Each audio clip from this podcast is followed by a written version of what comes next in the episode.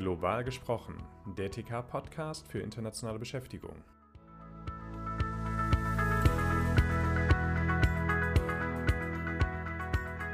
Hallo und herzlich willkommen zu Global gesprochen, der TK-Podcast für internationale Beschäftigung. Wir sind Helge Welling und Jürgen Heidenreich und auch von mir herzlich willkommen. Äh, du hast ja heute äh, mein Lieblingsthema vorgeschlagen, das Kostenrisiko bei einer Entsendung äh, für den Arbeitgeber.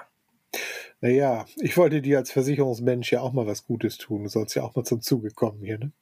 Ja, ja, wobei man ja nicht alle Risiken versichern kann. Ja, das ist schon klar. Aber mir geht es heute ganz speziell um die Kosten für Krankheit im Ausland. Ja, da kommt dann erstmal der Sozialversicherungsexperte zum Zuge. Ähm, also äh, tue ich dir den Gefallen. Es gibt ja eine gesetzliche Regelung. Im Sozialgesetzbuch 5, genau. Ja.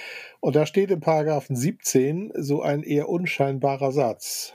Äh, ja, zwar unscheinbar, aber mit großer Wirkung für den Arbeitgeber. Ähm, ja, äh, an dieser Stelle ausnahmsweise ähm, willst du mal den Paragraphen zitieren? Dann wird es nämlich auch ernst. Ja, genau. Mache ich sonst ja nicht. Aber in diesem Fall äh, muss es mal sein. Normalerweise äh, wollen unsere Zuhörer ja nicht wissen, äh, wie das im Paragraphen steht, sondern die wollen wissen, was sie tun müssen und wie ja. das ist.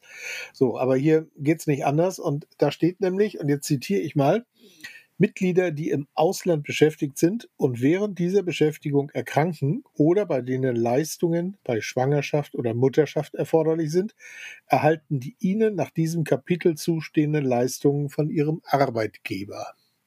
Also nach die, die Leistung nach dem Sozialgesetzbuch, ne? Ja, also das muss man im Grunde genommen erstmal sacken lassen. Äh, ähm, da folgt jetzt auch kein Absatz 2 mit Ausnahmen. Äh, richtig, da ist nichts mit Einschränkungen. Äh, hm? Genau. aber, aber es gibt einen zweiten Absatz. Ja, aber äh, da komme ich äh, etwas später noch drauf. Also zuerst müssen wir noch einen draufsetzen, denn äh, die Leistungspflicht des Arbeitgebers, die gilt nicht nur für den Beschäftigten selbst, was ja so noch einigermaßen verständlich wäre, sondern auch für seine Familienangehörigen, wenn die ihn ins Ausland begleiten oder ihn dort besuchen. Und das ist ja bei längerfristigen Entsendungen durchaus normal und üblich. Genau, und da spielt es auch keine Rolle, wie groß die Familie ist. Äh, das kann auch die Familie mit fünf Kindern sein. Auch dann gilt es für die fünf Kinder und den Partner oder die Partnerin. Allerdings mit einer kleinen Einschränkung, das gilt nur, wenn die Angehörigen familienversichert sind. Also nach dem deutschen Krankenversicherungsrecht. Ne? Ja, aber das kann ja schon schnell passieren. Also A sind ja ein Großteil der äh, Versicherten in Deutschland gesetzlich versichert. Und ähm, ja, wenn man jetzt natürlich nach dem klassischen Rollenmodell geht, dann ist es ja oft die Ehefrau, die hier ihren Job aufgibt und äh, ja, als Ehefrau den Mitarbeiter äh, ins Ausland begleitet. Genau. Und dann muss der Arbeitgeber auch dafür zahlen. Wir haben aber ja auch immer gesagt, dass äh, bei Entsendung das deutsche Sozialversicherungsrecht weiter gilt. Also dann bleibt der Entsandte doch auch in seiner Krankenkasse und äh, die müssen eigentlich zahlen. Ja und nein. Also äh, im Prinzip hast du natürlich recht. Also die Krankenkasse ist nicht frei von ihrer Leistungspflicht, nur weil der Mensch ins Ausland geht. Das kann aber auf mehrere Arten geschehen. Und äh, je nachdem, wohin die Reise geht, also welches Land. Ja, okay. Also sprich, oder vermutlich ist das mal innerhalb der EU wieder am einfachsten oder für alle Länder gleich, nehme ich an. Äh, eigentlich ja. Ja, ja, genau, eigentlich, ne? Wenn wir schon wieder von eigentlich. Wie, wie ist es denn jetzt tatsächlich?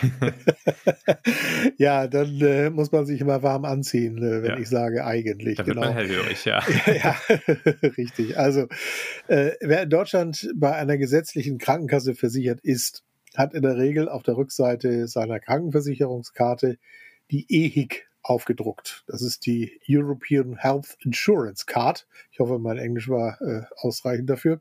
Also die europäische Krankenversicherungskarte auf Hochdeutsch. Jo, und also mit der ist man, und das muss man äh, sich wirklich, also doppelt muss man sich das unterstreichen, ausschließlich im Notfall im EU-Ausland äh, versichert ähm, im Arzt, äh, also wenn man zum Arzt oder ins Krankenhaus geht. Ja, so ist es gedacht. Ähm, also nicht für ist aber planbare Behandlung oder so etwas. Ja. Da gibt es dann andere Regelungen, da muss man da vorher mit der Kasse sprechen. Aber auch diese Notfallgeschichte, das funktioniert leider nicht immer so. Also Einfach ist es, äh, wenn das Land eine öffentliche staatliche Gesundheitsversorgung hat. Dann äh, funktioniert es in der Regel ohne Probleme. Beispielsweise in Dänemark äh, ist das so. Ne? Da kann man also in ein medizinisches mhm. Versorgungszentrum gehen, legt da seine Karte vor und in der Regel muss man doch auch gar nichts bezahlen. Also das ja. äh, funktioniert ja gut. Aber eben nicht überall. Ja, richtig. Ja, also ich habe das äh, auch selber schon mal ähm, äh, am eigenen Leibe gespürt, dass es funktioniert. Und zwar in Österreich. Also äh, es war halt ein Urlaubsaufenthalt, jetzt keine Entsendung. Aber die EHIC äh, hat mir da im Grunde genommen geholfen. Ich musste dann, glaube ich, eine Kopie vom Perso und die, der EHIC hinterlassen, sowohl bei einer bei der Notaufnahme beim ähm, äh, Arzt als auch bei der Nachkontrolle beim ähm, äh, ambulanten Arzt. Also ich war sowohl im Krankenhaus als auch äh, ambulant unterwegs und das hat einwandfrei funktioniert. Also da habe ich die Daten hinterlassen und habe nie was gehört. Das wurde also im Hintergrund geregelt. Aber es gibt dann eben auch Länder, ähm, von denen wir wissen oder wo man dann eben auch hört, dass der Arzt äh, einen dann eben abweist, wenn man äh, nicht gewillt ist, die Rechnung dann privat zu übernehmen, sprich äh, in Vorkasse zu gehen und auch zu erhöhten Konditionen. Ja, aber dann hast du in Österreich ja wirklich Glück gehabt, weil eigentlich äh, gehört das auch zu den Ländern, äh, wo die, zumindest die niedergelassenen Ärzte dann schon eher mal sagen, nee, nee, komm, also äh, nur Bares ist Wahres, ne? äh, dann mal Cash. Also das äh, passiert halt immer wieder. Und dann muss man die Leistung eben erstmal privat bezahlen, aus eigenen Tasche, und dann die Rechnung bei der Krankenkasse einreichen. Und die sollte natürlich möglichst detailliert sein, damit die Kasse dann noch gucken kann, äh, was hat der Arzt da gemacht und was wäre das hier in Deutschland gewesen. Alles klar. Ja, ich glaube, du hast jetzt äh, so ein bisschen schon meine Frage vorweggegriffen, weil ich wollte jetzt nämlich gerade fragen, dann bekomme ich alles wieder, ne? Also alles. Ja, im günstigsten Fall ja. Aber äh, erstattet werden eben immer nur die, die, ja, wie soll ich sagen, die offiziellen Leistungen. Also entweder wie sie in dem entsprechenden Land äh, gewährt werden oder wie sie in Deutschland äh, vergütet würden. Und äh, naja, damit kommst du dann natürlich als äh, Privatversicherungsmensch ins Spiel. Ne? Genau, denn also in diesen Fällen, deswegen gibt es ja auch diesen Versicherungsarm, also Reisekrankenversicherung, Auslandskrankenversicherung, ähm, die sollte in jedem Fall abgeschlossen sein, denn äh, ja, ganz unabhängig davon, wohin es geht, wie lange äh, und insbesondere, ähm, wenn es eine private Reise ist. Ähm, äh, mal ganz ehrlich, die kostet ja auch nichts.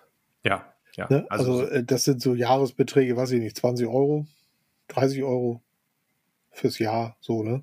Ja, also, je nachdem, ob es Einzelpersonen oder Familien eben ja, klar, äh, sind. Ja. Ne? Das ist sicherlich ein bisschen teurer geworden jetzt auch also nach. Das äh, sollte man dann vielleicht doch noch über Corona, aber richtig, ganz genau. Also das lohnt sich dann schon. Ähm, äh, genau, da kann, gehen wir auch noch ein bisschen einzeln auf die ähm, auf so wichtige Leistungskomponenten ein. Aber ähm, angenommen jetzt mal, es klappt mit der EHIC, dann ist der ja der Arbeitgeber ja immer noch nicht völlig raus. Also nee, wir sind wieder bei Entsendungen, mhm. der Mitarbeiter wird entsendet, jetzt nutzt er seine EHIC im EU-Ausland. Ähm, ja. Ja, ganz genau. Also weil äh, die, äh, das haben wir schon gesagt, die Leistungen im Ausland die werden ja nur in dem Umfang gewährt auf, äh, mit der EHIC, wie sie auch die Einheimischen äh, dort erhalten würden. Also mit, äh, mit Selbstbeteiligung, äh, allem drum und dran. Und äh, ja, mit allen Dingen, die für unseren Gesundheitsmarkt unüblich sind, äh, da zahlt die Kasse natürlich auch nicht. Ja, und dafür haftet dann auch der Arbeitgeber. Und das kann auch einiges an Geld sein. Nur mal ein Beispiel, äh, wenn du also in äh, Frankreich äh, mit der EHIC ins Krankenhaus gehst, dann gilt dort die Regelung, wie sie auch für die Franzosen gilt, nämlich die Selbstbeteiligung von bis zu 30 Prozent. Und Krankenhaus ist auch in Frankreich nicht ganz billig, also das kann dann schon richtig ins Geld gehen. Okay, und also jetzt komme ich aber nochmal zurück auf dann die deutsche Seite nochmal, ähm, die Krankenkasse steht ja schon in der Leistungspflicht. Also sie sind nicht ganz raus und müssen dem Arbeitgeber äh, doch die Kosten erstatten. Im Prinzip ja. äh, wie bei Radio Erivan. Ne? Also da steht übrigens in dem von dir angesprochenen Absatz 2. Aber äh, da gibt es eben auch Einschränkungen. Also zum einen ist die Erstattung auf den Betrag begrenzt, den die Kasse in Deutschland hätte aufwenden müssen. Und zum anderen wenn du mit der EHIC im Ausland zum Arzt oder ins Krankenhaus gehst, dann hat die Krankenkasse damit ihre Leistungspflicht erfüllt, nämlich gegenüber dem ausländischen Versicherungsträger, denn dem muss sie ja die Kosten erstatten. Also, wobei es gibt auch äh, Abkommen, wo die gegenseitige Kostenerstattung dann äh, oder wo man darauf verzichtet, aber ist egal. Die Krankenkasse hat damit ihrer Leistungspflicht Genüge getan und äh, dann ist sie raus und der Rest bleibt beim Arbeitgeber hängen. Genau, also alles klar, dann hast du ja die Frage beantwortet. ja, also man sieht, das ist auch für die EU nicht äh, risikolos, aber immerhin von der äh, Summe her so einigermaßen kalkulierbar. Ne? Kann immer noch äh, teuer werden, aber jetzt nicht so, dass es ein Unternehmen jetzt in den Konkurs treiben würde. Ne? Mhm, genau, also äh, ist ja im Grunde auch eine gute Überleitung. Ähm, außerhalb der EU kann das schon wieder ganz anders aussehen. Ne? Ja, du sprichst da ja aus Erfahrung, ne? als äh, alter Privatversicherungsmann. Ähm, ja, mach doch mal so ein richtig schön teures Beispiel. Ne? Also ja. nicht übertreiben, aber übertreiben macht ja anschaulich, ja. aber äh, schon so ein kräftiges, wo es weh tut. Mhm. Ähm, genau, dann lohnt es sich ja eigentlich äh, immer in den teuersten äh, Gesundheitsmarkt der Welt eben reinzugucken, weil das wirklich dann plakativ wird. Ne? Also in den Vereinigten Staaten von Amerika ist es äh, nach wie vor so, dass wir hier ähm, wirklich sehr, sehr hohe Krankenhauskosten haben und ähm, äh, hier wirklich mal eine andere Perspektive einnehmen können.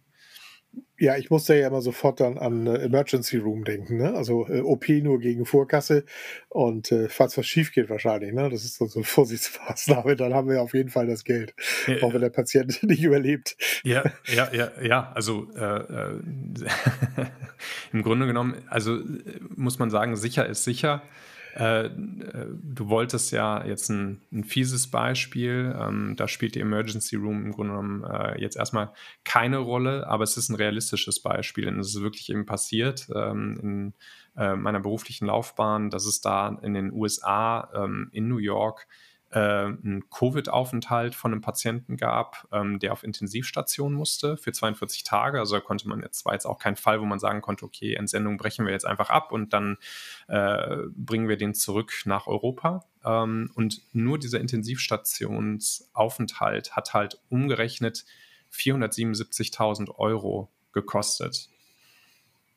Ja, und die deutsche Krankenkasse, die würde dann so wahrscheinlich ungefähr 20 Prozent erstatten. Ne? Und das könnte so ein kleines Unternehmen natürlich glatt in den Konkurs treiben. Ne? Das ist ja eine echte Hausnummer. Ne? Hm, absolut, absolut, genau. Also zumal, genau, es hätte halt äh, jeden Entsendeten quasi treffen können. In dem Fall haben wir äh, tatsächlich die Tagessätze für dieselbe Behandlung, also Intensivstation, ähm, mal nachgerechnet, was hier in Deutschland erstattungsfähig gewesen wäre. Und das waren halt noch nicht mal 10 Prozent. Ne? Also das waren circa 29.000 Euro äh, zu den Sätzen 2020.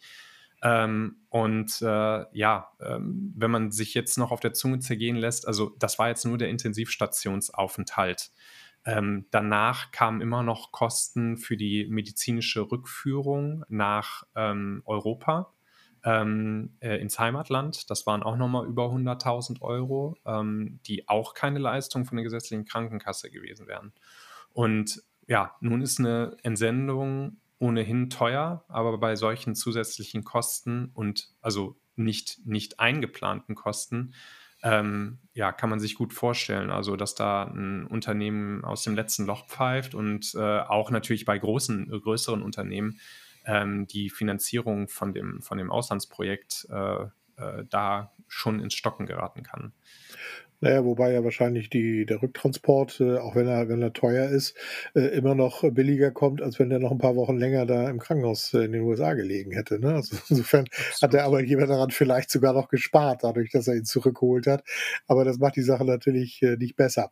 Also eigentlich der Rat, äh, in jedem Fall eine Auslandsversicherung abschließen. Nicht nur privat, wenn man in Urlaub fährt, sondern eben auch für den Arbeitgeber.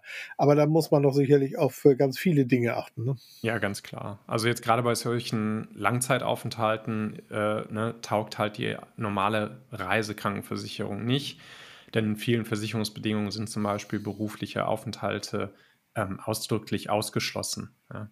Naja, und meist gibt es ja auch eine zeitliche Befristung, ne? In der Regel so, was weiß ich, sechs Wochen oder, oder maximal drei Monate oder irgendwie sowas. Genau, äh, ne? Also in der klassischen Reiseversicherung für Kunden wie dich und mich äh, sind das dann bei diesen Jahrespolicen zwischen sechs bis neun Wochen, ne? dass man sich dann eben im Aus Ausland aufhalten kann. Und dann ist man eben nur für Notfälle eben auch versichert. Ja, achso. Was muss man noch beachten sonst? Ähm, ja, einige Regionen sind im Grunde genommen auch ausgeschlossen, meistens die besonders teuren Länder, also beispielsweise USA oder Kanada und so weiter. Ähm, also abseits von ähm, ja, Ländern, wo es dann äh, auch kriselt oder ähnliches.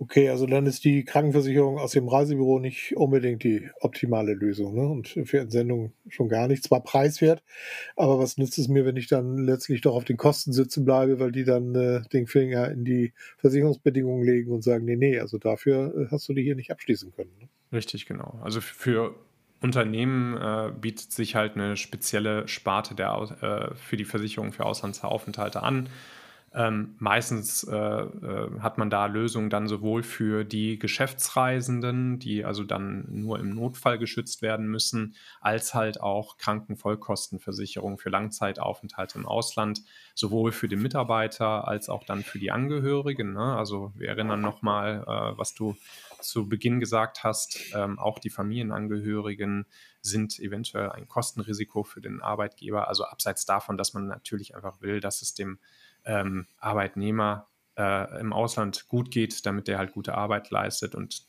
das natürlich auch auf die Familie ausweitet.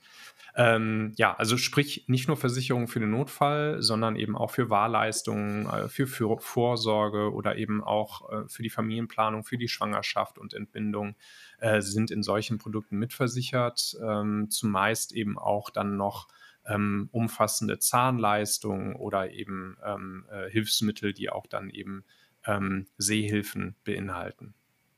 Also bei den Vollkostentarifen, da kann man doch äh, entweder eine individuelle Versicherung oder eine Gruppenversicherung abschließen. Ne? Was ist denn da der Unterschied? Was ist da günstiger? Ja, da hast du natürlich schon richtig gefragt. Äh, wir sind hier bei den Vollkostentarifen. Ähm, bei der Gruppenversicherung kann man beispielsweise auf eine Gesundheitsprüfung bei der Anmeldung verzichten und so auch Vorerkrankungen mitversichern und äh, dann eben also wirklich auch sämtliche Vorerkrankungen, von denen der Arbeitgeber äh, ja äh, eigentlich nichts weiß. Ja? Also das teilt man ja nicht unbedingt äh, eben mit. Ähm, auch gar nichts wissen sollte. Nichts wissen sollte, darf, ja. ganz genau, mhm. genau. Mhm. Ähm, aber das hängt eben oft von der Anzahl der versicherten Personen bzw. Mitarbeiter ab. Ähm, bei der individuellen Lösung gibt es im Normalfall eine medizinische Risikoprüfung, also Gesundheitsfragen, auf denen dann eben eine Entscheidung kommt. Und wenn dann eben versichert werden kann, äh, spiels, beispielsweise, ähm, also die, die Prämie berechnet sich dann eben nach dem Alter und dem Zielland der versicherten Person. Ähm, und äh, äh, ja, was, was, was haben wir noch? Äh, bei den Gruppenversicherungen kann man ähm, neben altersgerechten Prämien auch, auch Pro-Kopf-Prämien äh, antreffen oder sogar Familientarife. Also ein Preis für alle, ne? Genau. äh, worauf sollte man denn bei einem Abschluss sonst noch achten? Äh, die reine Kostenerstattung ist das eine, aber bei schweren Erkrankungen im Ausland, wie bei unserem Beispiel, kommt es auch auf eine ja, ganz praktische Unterstützung an. Also jetzt nicht nur, ne, was, ist, äh, was ist versicherte Leistung, wo kriegt man sein Geld für zurück, ähm, sondern ähm, wie erhalte ich Zugang zu medizinischer Leistung? Wie erhalte ich Kontakt zu eventuell äh, zumindest englischsprachigen, wenn nicht sogar deutschsprachigen Ärzten? Ähm, die Auswahl des richtigen Krankenhauses äh, spielt dann eben auch eine Rolle, gerade in Ländern, die halt ähm, äh, zwar ähm, Gesundheitssysteme fahren, aber halt mit gewissen ähm, äh, Pathologien, Erkrankungen ähm, oder eben Notfallmaßnahmen ähm, einfach äh, nicht die nötige medizinische Ausstattung haben, vielleicht auch Medikamente gar nicht führen oder so etwas. Also da geht es dann um die Organisation äh, von Krankenhausaufenthalten ähm, bis hin eben zu Rücktransporten oder Transporten zum nächsten möglichen äh, Krankenhaus, das die Versorgung dann übernehmen kann, zu einem Standard, ähm, äh, der also geprüft worden ist ähm, nach unseren äh, ja, da muss ich mal der, äh, westlichen, nach unseren westlichen Vorstellungen eben. Okay, also dann gilt einmal mehr, äh, gut, äh, gut beraten ist viel erreicht und äh, man hat meist dann noch mehr gespart.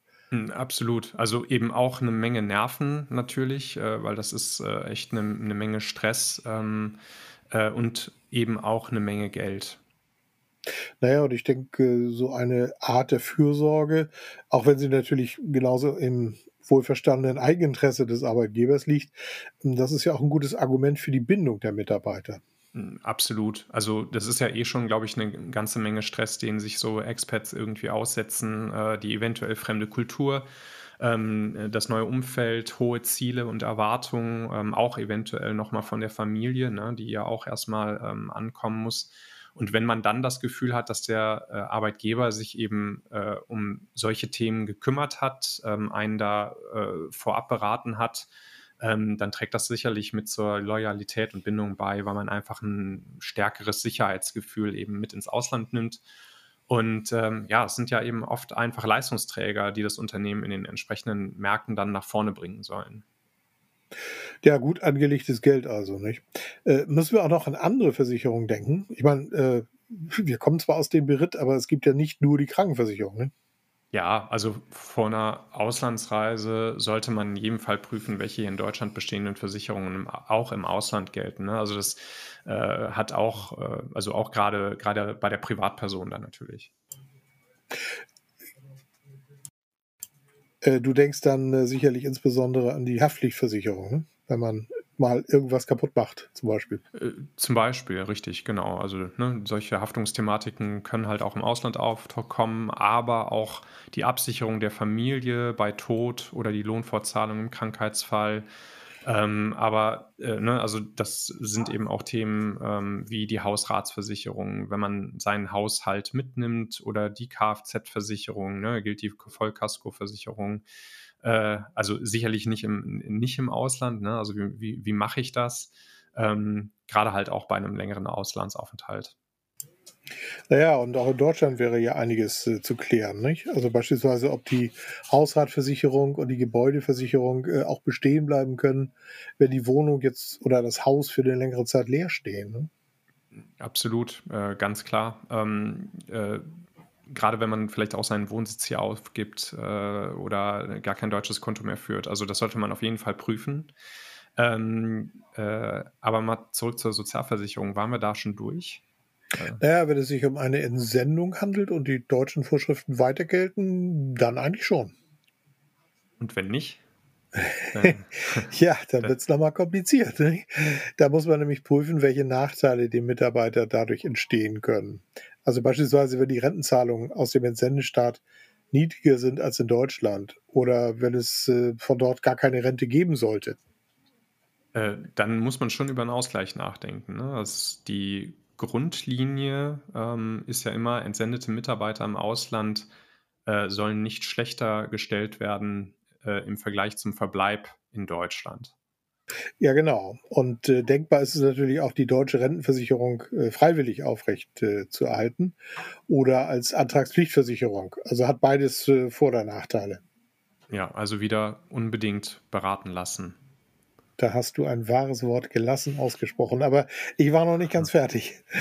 Äh, ja, äh, lass mich raten, wir haben ja auch noch Säulen wie die Unfallversicherung, die Arbeitslosenversicherung, Exaktement, genau. Und bei beiden ist meistens auch eine freiwillige Versicherung möglich. Also bei der Berufsgenossenschaft, da hängt es allerdings von der entsprechenden Satzungsregelung ab. Das ist also nicht so äh, ganz gesetzlich geregelt. Und in der Arbeitslosenversicherung, da gibt es eine Antragspflichtversicherung. Beides mit guten Leistungen, nehme ich an. Also bei der Unfallversicherung ja, weil die gibt es im Grunde mit denselben Leistungen wie bei einer Pflichtversicherung. Also bei der Arbeitslosenversicherung, da muss man schon ein bisschen genauer hinschauen. Da ist möglicherweise eine private Absicherung besser. Also auch da wieder beraten, beraten lassen. lassen. Genau. Ja, äh, klar. Also das Thema Versicherungen habe ich einfach sehr gerne, aber. ja, das merkt man. Ja. Dabei ist die beste Versicherung ja eigentlich immer die, die man nie braucht, ne? Äh, absolut. Äh, insbesondere ähm, ja, die Lebensversicherung, Zwinker, Zwinker, aber ja. Ja, sehr witzig. da freuen sich aber ja vielleicht die Angehörigen wenigstens, ne? je nachdem. Aber äh, im Ernst, also äh, das Thema Versicherung ist ja ohnehin schon äh, sehr vielschichtig und äh, das gilt doppelt und dreifach dann bei einem Auslandsaufenthalt. Absolut. Und also auch hier, äh, also man kann es halt nicht oft genug gesagt haben, dass wir hier auch äh, dem Grundsatz treu sind. Wir können hier an der Stelle natürlich keine Fachleute aus unseren Zuhörern und Zuhörerinnen machen, ähm, aber wir können sie alle sensibilisieren. Ja, oder so verwirren, dass sie schon aus lauter Verzweiflung äh, den Weg zu den richtigen Fachleuten gehen. Ja, äh, ich würde sagen, Ziel erreicht, Podcast zu Ende. okay, gut. Dann machen wir Schluss für heute. Äh, wir haben Sie hoffentlich, äh, hoffentlich nicht wirklich zu sehr verwirrt, sondern eben auf die Kosten-Risiken aufmerksam gemacht. Genau, denn also Fehler in diesem Bereich können halt ganz schön teuer werden, wie wir ja gehört haben. Ich habe aber doch noch etwas, was viele Arbeitgeber vielleicht gar nicht wissen, insbesondere wenn sie noch nicht so lange im Geschäft sind. Ja, da kehren wir jetzt nochmal, äh, machen wir nochmal eine Kurve zu den Startups, nehme ich an. Ja, auch. Aber eigentlich alle, die sich nicht so oft mit dem Thema Entsendung beschäftigten. Also man kann gar nicht oft genug darauf hinweisen, dass es in der Sozialversicherung keine zeitliche Mindestanforderung an eine Entsendung gibt. Äh, okay, also äh, sprich nochmal zur Wiederholung, dass jede Grenzüberschreitung äh, in diesem Sinne eine Entsendung ist. Genau. Im Sinne der Sozialversicherung ist jeder Grenzübertritt auf Veranlassung des Arbeitgebers eine Entsendung. Jo, und dann also im Grunde genommen mit den Folgen äh, für die Leistungspflicht des Arbeitgebers, wie wir sie heute dargestellt haben, Paragraph 17 SGB 5. Richtig. Und, und, so kann im schlimmsten Fall also schon der Trip über die Grenze zum Auftanken des Firmenwagens, weil da der Sprit günstiger ist, solche Kosten verursachen. Jo, dann wird der Preisvorteil des billigen Spritz also ganz schnell wieder verspielt. Ja, das kann man so sagen. Aber damit sollten wir dann wirklich für heute Schluss machen. Ja, wenn Sie aber Fragen zur Leistungspflicht als Arbeitgeber haben, wenden Sie sich gern an die Fachleute bei der Techniker, die helfen Ihnen gerne weiter. Und wenn wir Sie heute nicht völlig überfordert haben und Sie unsere Informationen zu schätzen wissen, dann wäre es nett, wenn Sie unseren Podcast in Ihren Netzwerken weiterempfehlen. Genau, und also sowohl Sie als auch Ihr Netzwerk äh, uns abonnieren, ähm, wenn Sie das bis heute nicht getan haben. Ja, und so können Sie keine Folge verpassen und kostet ja nichts. No, äh, also nee, äh, unsere Informationen sind kostenlos. Aber nicht umsonst. genau, ja. Ähm, ja, dann verabschieden wir uns auch bis zum nächsten Mal, ähm, wenn es wieder heißt. Global gesprochen, der TK-Podcast für internationale Beschäftigung. Und dann tschüss, bis zum nächsten Mal. Tschüss.